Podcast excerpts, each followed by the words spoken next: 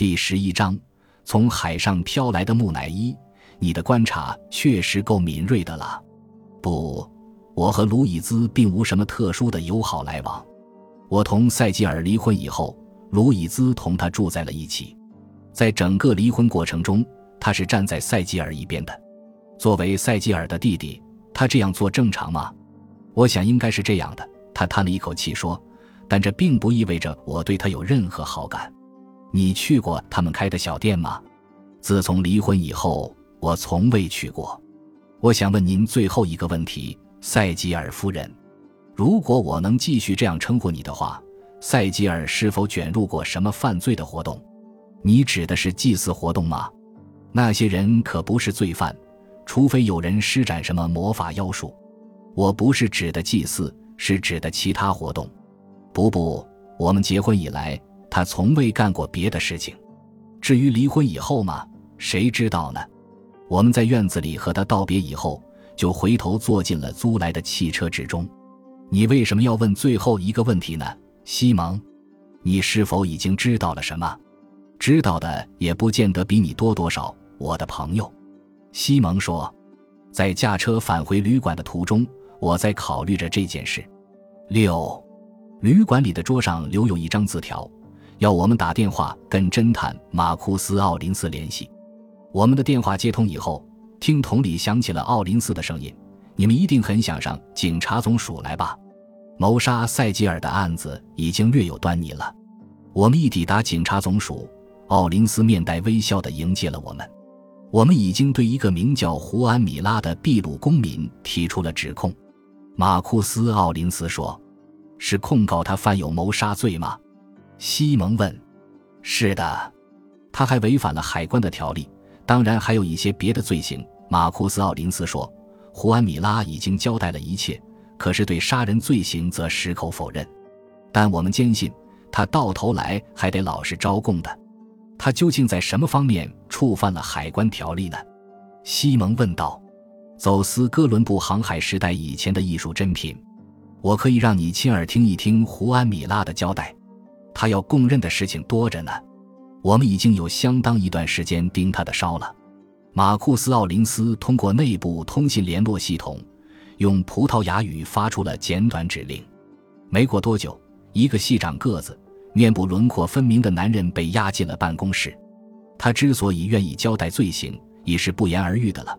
在他的一只眼睛下面鼓出了很大的一个青字块。他走路僵硬，步履蹒跚。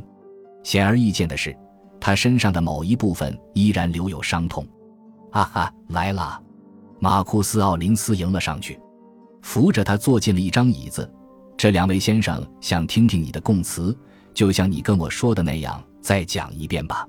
胡安·米拉在椅子里移动着身子，似乎是想选择一个减缓疼痛的坐姿。我忆起了一则关于巴西司法审判中在犯人身上用烙铁打印的新闻报道。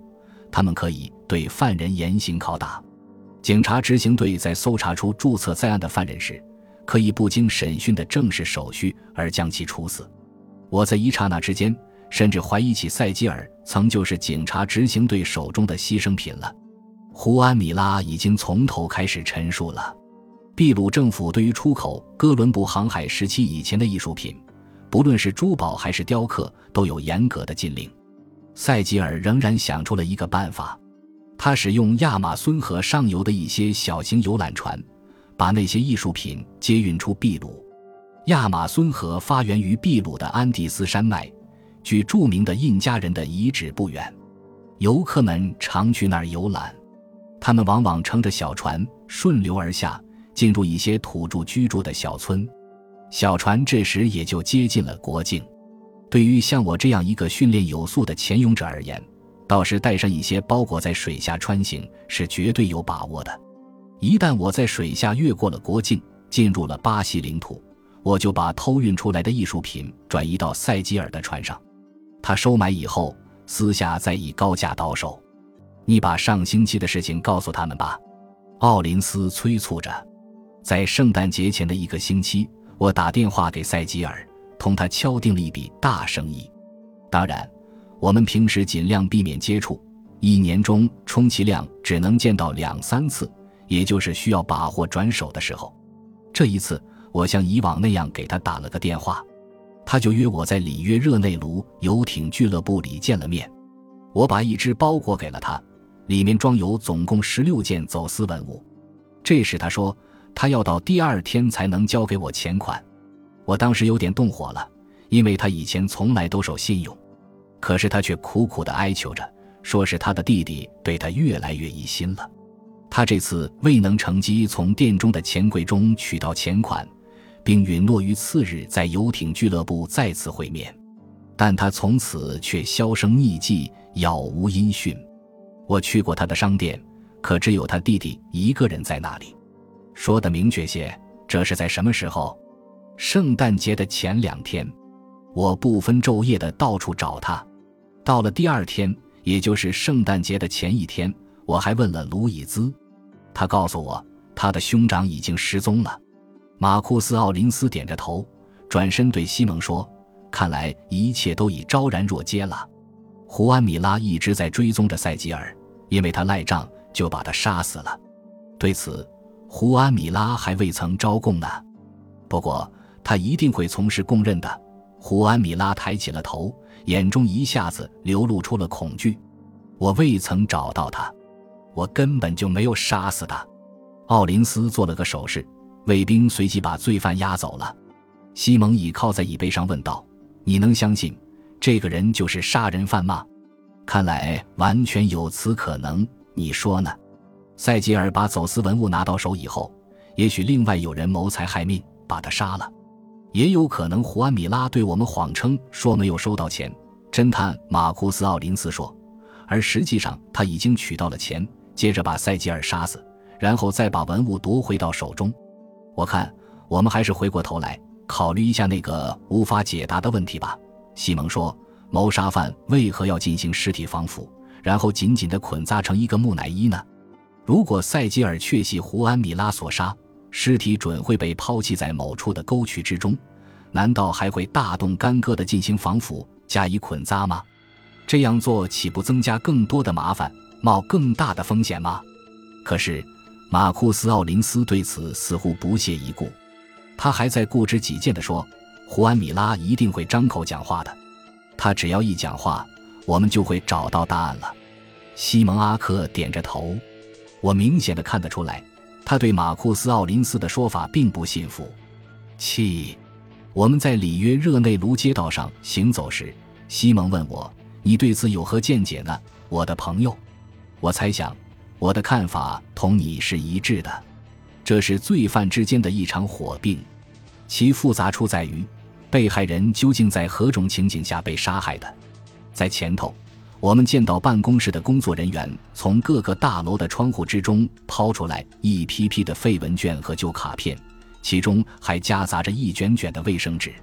这时，我回忆起了在华尔街上进行游行庆祝时。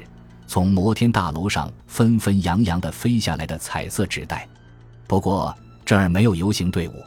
今天是新年，工作人员们抛纸之举只是里约热内卢的一个古老习俗而已。西蒙看着从上空缓慢地飘落到我们身旁的各种纸片，好像想起了我们曾听说过的这里另一种传统的庆贺的方式。今晚我们去海滩吧，西蒙毅然决然地说。你仍然认为塞吉尔是作为祭祀用的贡品而遭谋杀的，是吗？我们总会找到一个答案的。临近傍晚时分，广阔的坎波卡巴纳海滩上已经挤满了前来朝拜女海神耶曼雅的信徒们。他们竖起了一面面彩色的神幡，成形成排的三角旗在沙地上随风飘动着。在人群的周围徘徊闲荡之时，我对西蒙说。这儿倒有点像美国加油站里那么拥挤不堪，这是他们的一种神圣的仪式。他说，是对女海神耶曼雅的信仰和依从。夜幕降临之际，海滩上已经点燃了成千上万支蜡烛，每一小队的人们都排列成了特定的形状，有些人组成了十字形，有些人围成了一个圈，中间安放着奉献给女海神的贡品，有些非洲血统者还组成了一个巫府。我们小心翼翼地穿过每一组人群时，似乎觉得在这里约热内卢海滩的沙地上，已经汇集了世界上各种各样的宗教信仰者，他们要祈神祷告、顶礼膜拜。我们到了一个在烛光下闪烁着五颜六色陈列物的地点，那儿摆放着一瓶瓶的香槟酒和啤酒。这时，西蒙郑重其事地提醒着我，千万要注意，不能打扰他们。感谢您的收听，喜欢别忘了订阅加关注，主页有更多精彩内容。